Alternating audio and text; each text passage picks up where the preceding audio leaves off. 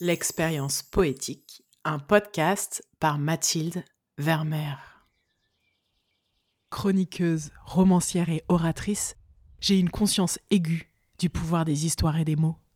Je crois qu'il faut changer les récits qui circulent pour changer le monde, y remettre de la joie, de l'optimisme, de la beauté.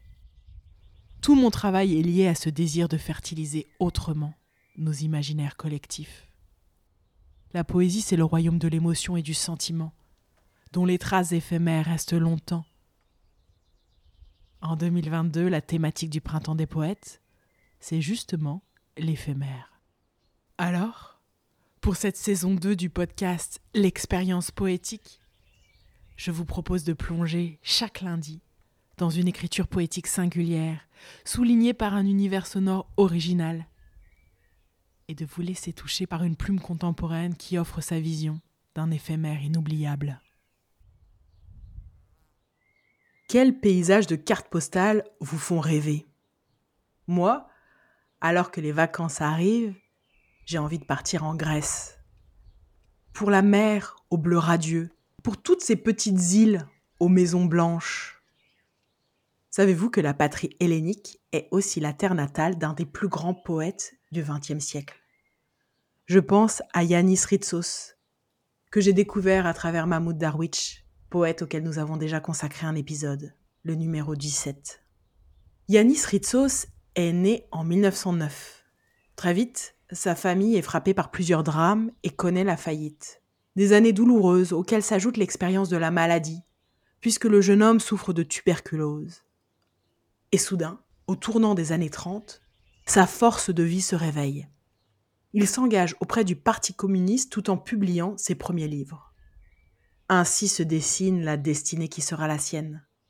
Des engagements forts qui l'emmèneront plusieurs fois en prison, puisqu'entre 1936 et 1974, la Grèce va connaître la dictature, l'occupation nazie, la guerre civile et encore la dictature. Lui, il sera de tous les combats pour la liberté. Par ailleurs, en plus de cet engagement fort, il y a son activité d'écriture incessante, principalement de la poésie et du théâtre. Une littérature qui finira par lui attirer une reconnaissance nationale et internationale. Dans cet épisode, je vous propose de découvrir des poèmes qui datent de 1985. Yanis Ritsos est alors à Athènes, c'est la fin de sa vie, il réfléchit à son parcours, à la nature humaine, et produit des dizaines de textes courts qui ont une dimension philosophique.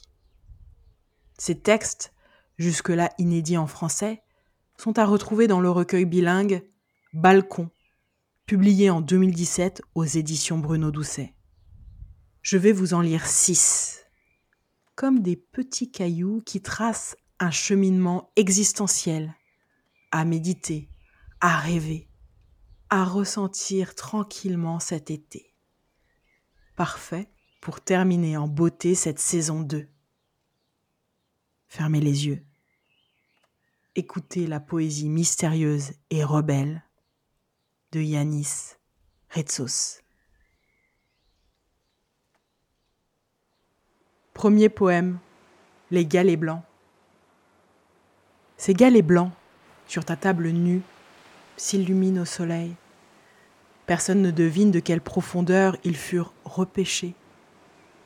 Personne ne soupçonne au prix de quelle plongée risquée tu les as remontés, au prix de quelle privation et de quel renoncement tu les arrachas aux griffes des coraux et des rochers. C'est pour cela qu'ils rayonnent si blancs dans leur humble fierté, pour recouvrir l'obscurité de leurs origines et pour ne jamais te dénoncer à l'heure du jugement dernier. Cette manière d'écrire me fait penser à un autre merveilleux poète, l'Argentin Roberto Rose. Il est au cœur de l'épisode 6. Profitez du break estival pour aller le découvrir ou le redécouvrir. Dans la même veine, revenons à Yanis Ritsos. Écoutez maintenant ce poème intitulé Propriété mystique. Propriétaire de la nuit, Les étoiles sans toi. Deux pièces de deux drachmes dans notre poche. Le sifflement du train sous notre chemise, à même la peau. Bonheur monacal et un verre d'eau étincelant dans la maison fermée à clé. Quel texte? Simple, court, puissant. J'adore. J'en profite pour vous rappeler que ce podcast est l'occasion d'un voyage dans la poésie contemporaine. Certaines plumes vous plairont, d'autres moins, et c'est normal. Si vous avez des coups de cœur, ce que je vous souhaite ardemment, allez les lire. Allez lire André Chédid, Cécile Coulon, Marie Houguay, Aragon, Desnos, Philippe Jacotet. Et puis, lisez de la poésie à vos aimés. Ce seront des instants magiques, je vous le promets. Pour l'heure, revenons encore à Yanis Ritsos.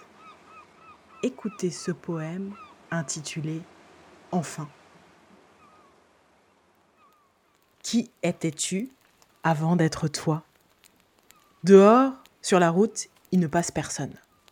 La lumière de la pièce tombe verticale, faisant saillir les pommettes, effaçant le menton avec toujours la question Avons-nous existé? C'est pourquoi j'ai jeté le verre par la fenêtre. Ainsi, j'ai entendu sur le trottoir en bas le bruit. Nous existons. J'aime l'humour de ce court poème. Et tout de suite, en miroir, écoutez cet autre joyau intitulé La beauté.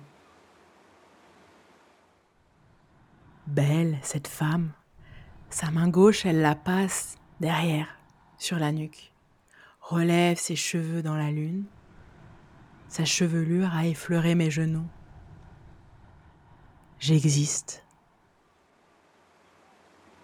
La beauté comme rappel à l'instant présent, à la vie qui me traverse et m'ouvre au secret du monde? Peut-être. La réponse dans ce cinquième poème, intitulé bizarrement Épargne. L'homme est étrange. Il amasse des clous rouillés, des ampoules grillées des bobines dévidées. Il se peut que cette inutilité lui procure quelque utilité parce que, quand il ouvre la fenêtre, le premier nuage, c'est son ami. Le deuxième, son camarade. La troisième étoile, c'est son crayon pour écrire et effacer les secrets du monde. Mais peut-être les secrets du monde n'ont pas tant d'importance. Il faut juste rentrer chez soi.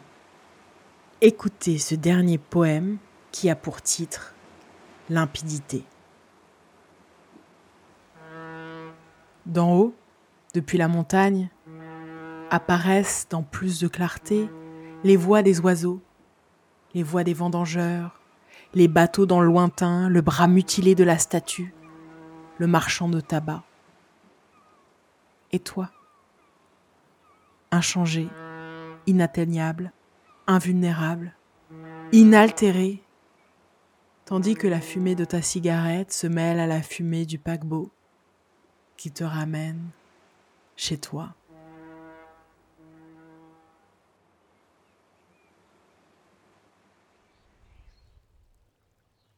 Voilà pour conclure cette saison 2 je vous donne rendez-vous en octobre pour la saison 3, qui sera exclusivement centrée sur la poésie du XXIe siècle.